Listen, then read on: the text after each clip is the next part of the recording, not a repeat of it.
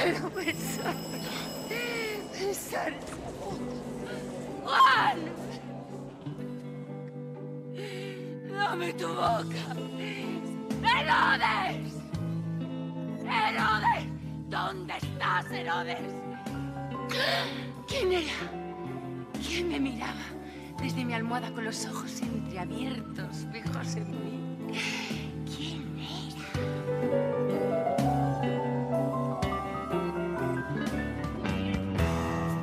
Para hablar del siguiente trabajo, esta Salomé que escuchábamos, viajamos a los primeros años de nuestra era, al inicio del siglo I, época, por centrarnos un poco, en la que los romanos invadían las tierras que rodeaban el Mediterráneo, hacían y deshacían a su paso, colocaban monarcas, dictadores, más bien dictadores salvajes que iban sometiendo a sus gentes, y vamos concretamente al momento en que llegan a Judea. Allí reinaba un tal Herodes. Mm, permítame, antes de avanzar en la obra que nos ocupa, porque me ha resultado curioso cuando menos este hecho. Herodes envió a los magos a Belén a buscar, ya saben, a un niño que podía hacerle sombra, con el fin que todos conocemos bien. Pues el último apuntador ha querido hoy acudir también a Belén, pero con un propósito ciertamente distinto, complaciente, y que para una servidora además es un auténtico placer, porque hoy saludamos a nuestra Salomé, que es Belén Rueda. Bienvenida, Belén Rueda. Muchísimas gracias. Qué ilusión estar aquí con vosotros, de verdad. Bueno, pues es un ganas placer. de ir allí para presentar nuestra Salomé. De todas maneras, eh, eh, quería contaros una cosa, porque es verdad que el nombre de Herodes siempre lo relacionamos con el que llamábamos nosotros, nosotros llamamos Herodes, pero era Herodes el Grande.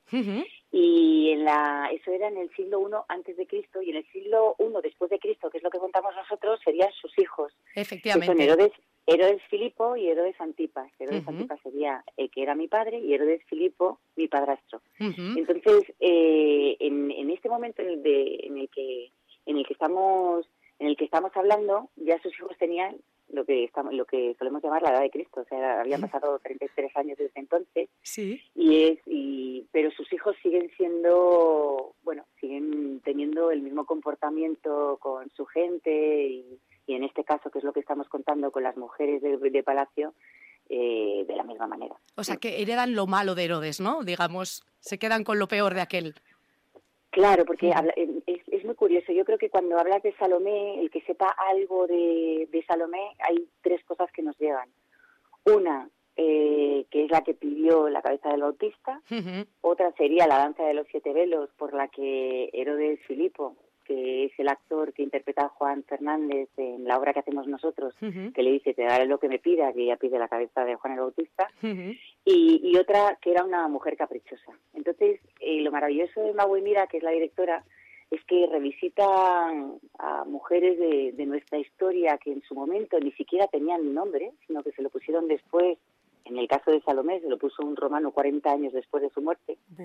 Porque en los escritos que había entonces, que estaban escritos por hombres, lo digo en la obra, digo escrita, en la historia escrita por santos varones, mm, siempre eran la hija de Filipo, la hija de la reina Herodías, no tenían nombre. No tenían nombre. El nombre es el- no tenían nombre y de hecho hay un momento en el que digo, eh, no tengo nombre, no tengo rostro, ni tengo historia porque la historia estaba escrita por santos varones. Pero sin embargo se me conocía por determinadas virtudes porque tenía como el don de la profecía y de hecho le preguntaban qué es lo que iba a pasar y lo que no iba a pasar.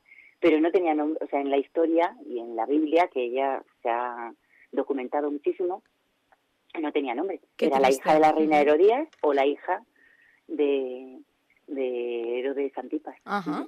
Fíjate, bueno, pues esa historia es la que nos introduce a esta Salomé que llega al Teatro Arriaga de Bilbao la próxima semana, lunes, martes, miércoles y jueves, muchas opciones de, de poder ir a, a verla. Esta Salomé que ya mencionabas, escrita y dirigida por Magui Mira, recordemos, por cierto, medalla de oro al mérito en las bellas artes, que ha querido dar una vuelta, como estabas contándonos, ¿verdad?, a la imagen de la propia Salomé y, y de todos los personajes, en definitiva, ¿no?, de la obra. Sí, además eh, transcurre esto en un tiempo en el que Salomé era una mujer muy joven. Y de hecho, eh, en, en la Biblia y en el Nuevo Testamento, realmente fue Herodías, la madre de Salomé, la que en este momento de locura, porque todo esto transcurre en una fiesta que era el cumpleaños de, de Herodes, y, mm, y entonces él le dice, "Oye, baila para mí, te daré lo que, yo- lo que me pidas.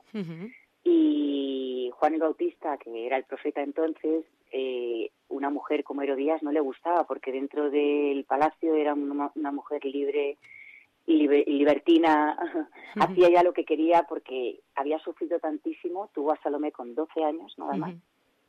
Eh, y, el marido, que era el hermano de su actual marido, el hermano la maltrataba y, y entonces consiguió salir de ahí enamorando al hermano y le trataba mejor, pero hay un momento en el que Herodías, la madre de Salomé, ya hace lo que quiere, hace y deshace, y hay un momento en el que el profeta decía que ese tipo de mujeres no era lo que nos convenía, entonces ella quería eliminarlo para que no siguiera criticándole, porque tenía muchísimos seguidores, mm. lógicamente. Era mm. uno de los profetas, era el profeta.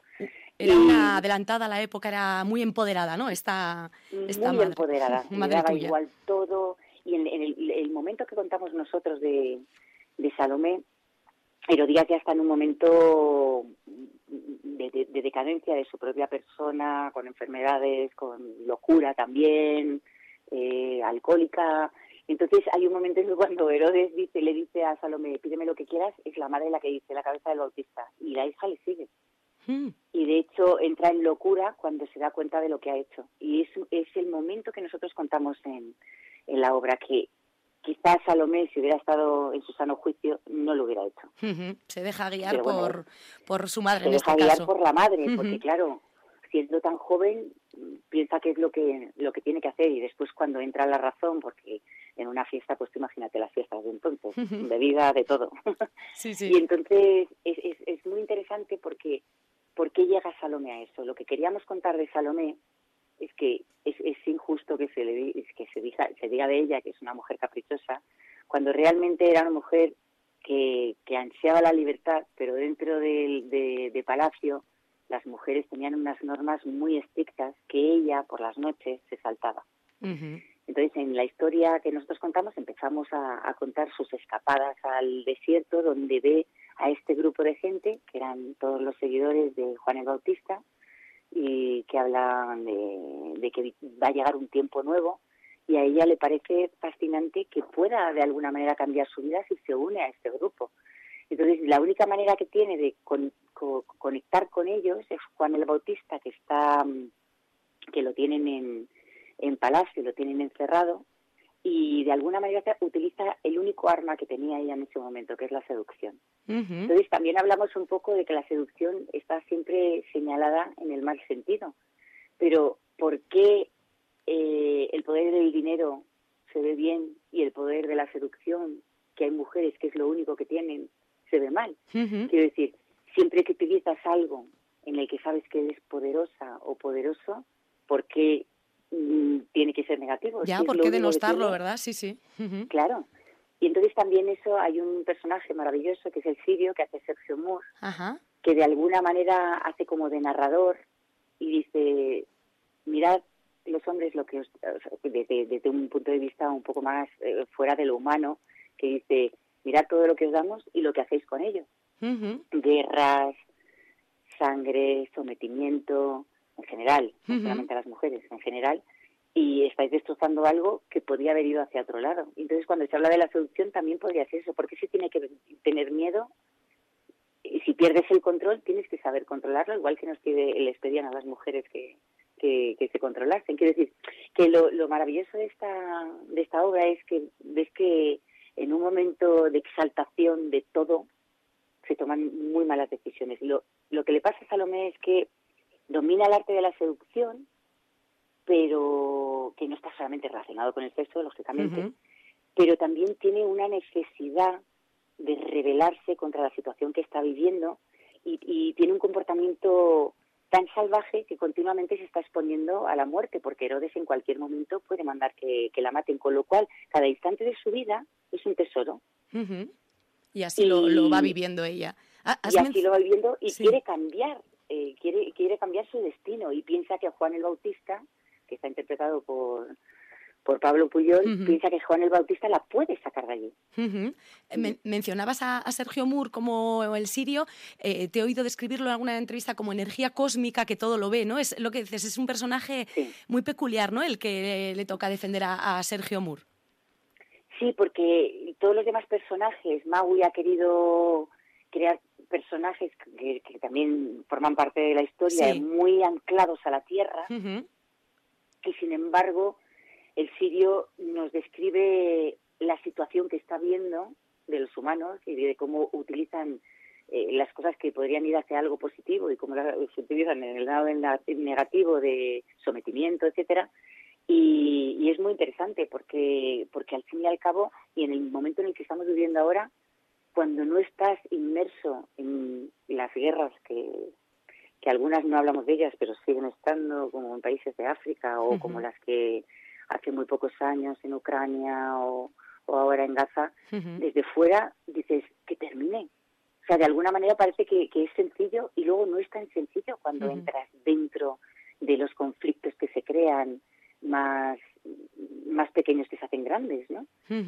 Y mm, y bueno, es, es, interesante porque Sirio es como una reflexión, es, una energía cósmica, no está relacionado con nada en concreto y está relacionado con todo. Pero está ahí presente, eso es. Y, Pablo Puyol, ese Juan el Bautista al que eh, tu, Salomé pretende seducir, eh, se expresa eh, a través de las canciones, por lo que he leído. Es un Juan el Bautista muy artístico, ¿no? En este sentido.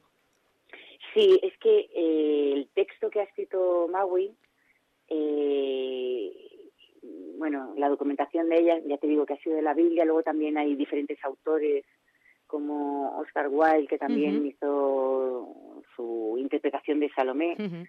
No es ninguna de todas estas, pero por ejemplo, la última canción que interpreta Pablo Puyol, que es maravillosa y ese final es muy brutal y yo creo que la gente, y lo hemos notado en los, en, en los diferentes sitios donde hemos hecho la obra, el final, o sea, las cuatro últimas escenas la gente está como, Dios mío, ¿qué va a pasar? ¿Qué va a pasar? Y entonces eh, canta una canción que realmente es un poema de Rubén Darío mm.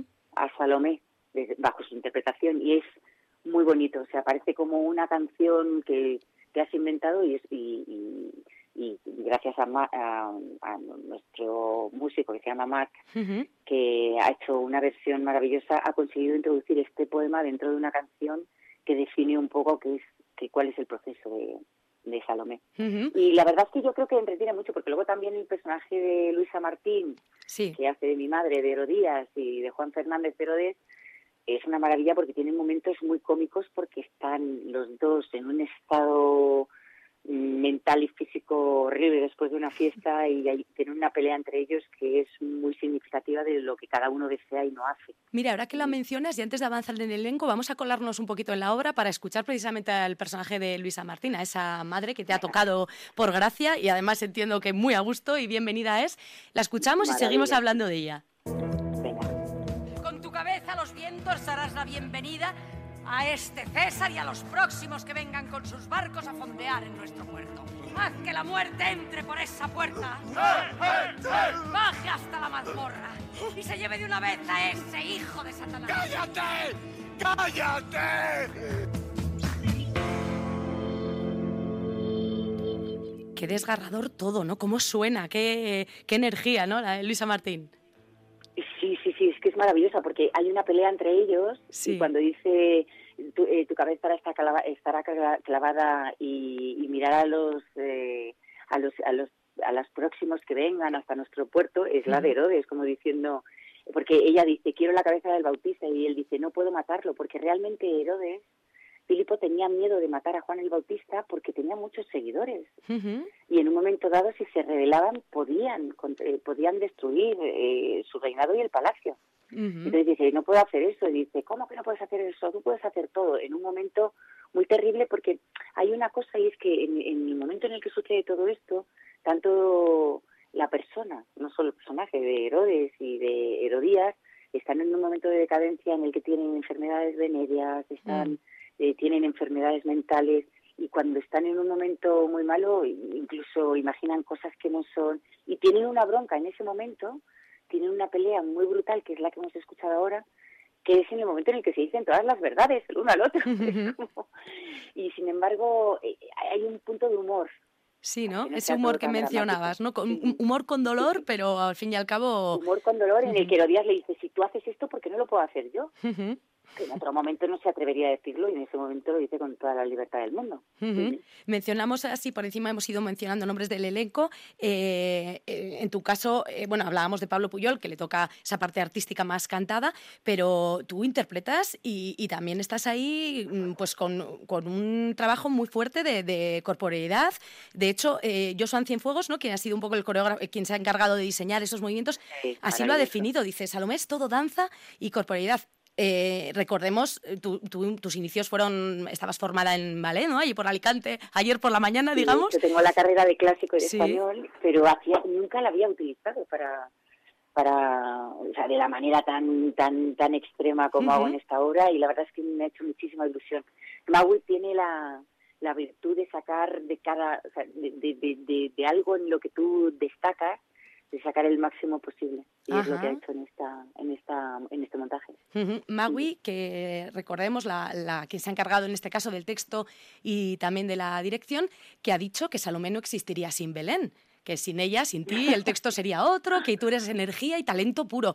Eh, muchas flores para ti de parte de la directora. No sé qué sería para ti, Salomé, si, si no hubiera estado bajo su batuta. Claro, pues tampoco existiría, obviamente. Salomé no existiría si no estuviera Magui. Mira, nos conocimos, nos conocimos hace, bueno, en el año de la pandemia, en 2020. Con otra supermujer, ¿no? Sí, con otra supermujer que era Penélope. Siempre se habla de las guerras de Ulises, pero nunca se habló de esos 20 años con sus 365 días cada uno y con sus 24 horas de cada día esperando a Ulises. Siempre se hablaba de las hazañas de Ulises, pero no se hablaba de cómo una mujer en aquellos tiempos pudo conseguir esperar a su marido gobernando sin gobernar, sin que pareciera que gobernaba. Y me pareció tan fascinante cómo trata a estas mujeres que la historia de alguna manera les ha puesto un par de etiquetas y ahí se han quedado, cómo ha hecho que, que se convirtieran en, en mujeres humanas. Haya estado Magui para, para sacarlas a la palestra ¿no? y para ir recordándolas. En aquel caso Penélope y ahora está Salomé, que estrenaba, y si no me equivoco, en Mérida, menudo lugar también para, para estrenar, ¿verdad? Eh, donde también encarnaste en su día efectivamente a, Penélope y que eh, en aquella ocasión, de hecho, te recomendaron, tienes que besar las escaleras ¿no? del escenario porque si no, no vuelves.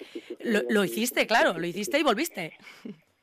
Lo, hice, lo hice. Además, eh, fue, fue muy emocionante porque el primer día que llegué al teatro, claro, el Teatro de Mérida es un teatro romano hmm. maravilloso, muy emocionante y que simplemente estar allí es otro personaje.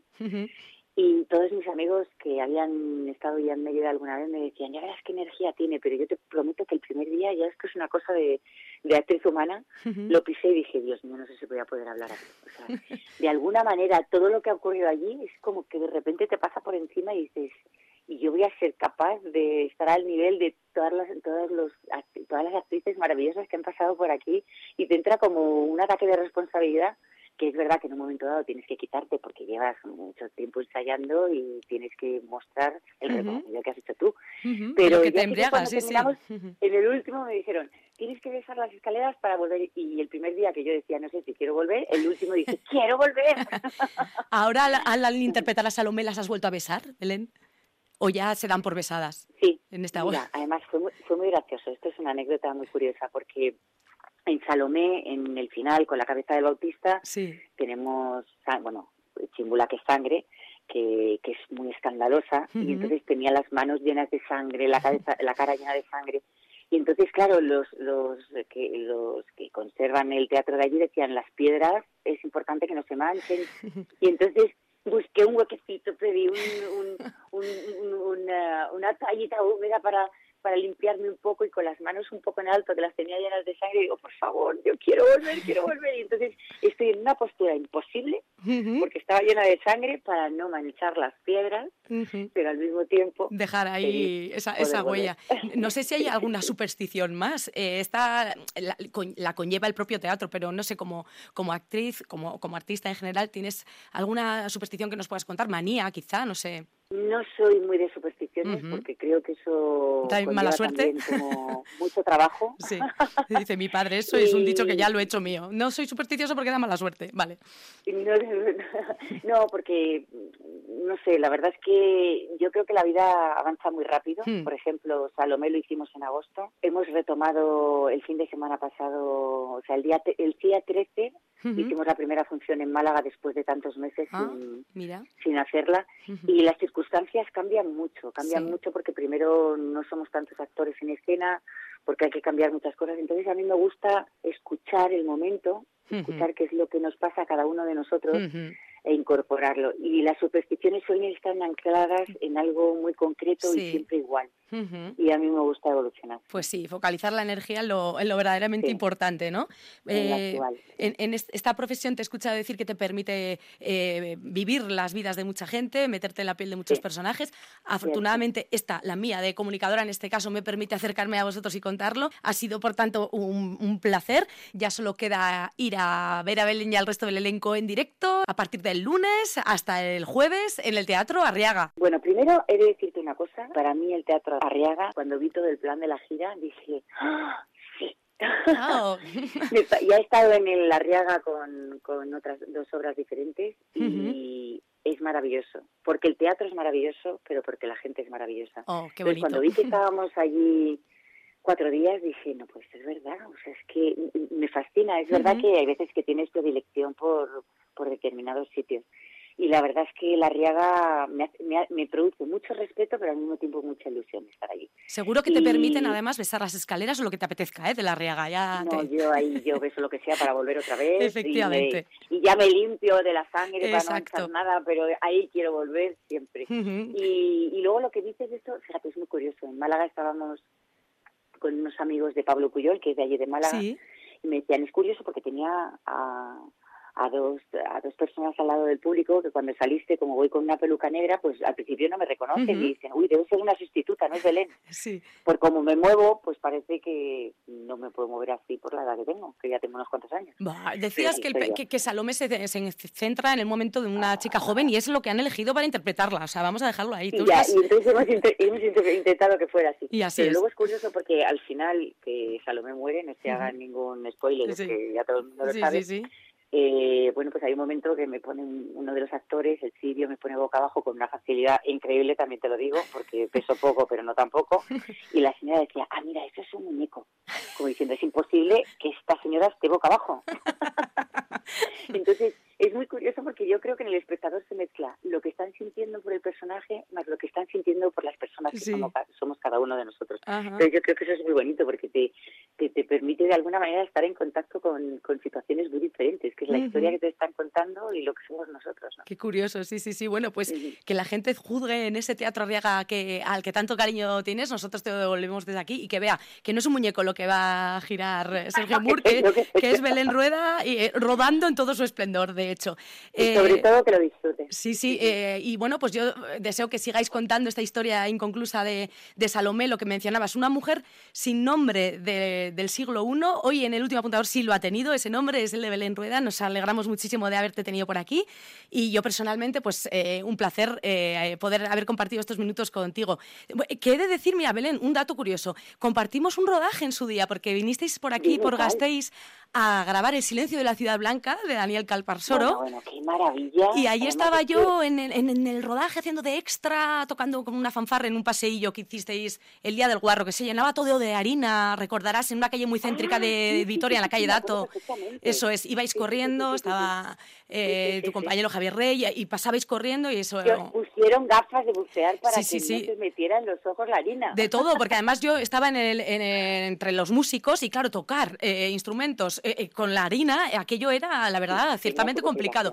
Y vosotros corriendo ahí detrás de, descubriendo a los, a los malos. Así que fue un placer compartir ese, ese rodaje contigo. Fue una maravilla rodar en, Vitoria, además nosotros rodamos, empezamos el rodaje el primer día, nuestra primera secuencia fue la suelta del Celedón. Qué bonito, ¿eh? ¿Cómo lo viviste desde fuera? secuencia, bueno, con una tensión porque yo pensé que iba muy rápido. Y eso o no hay otra toma, ¿eh? teníamos- y que no hay otra toma y, y resulta que iba bastante lento y, y muy rápidamente volvíamos a repetir porque iba Sí. por la mitad y decíamos, no da tiempo. Venga, nos que pillamos tiempo". un poquito más de la cuerda todavía. Sí.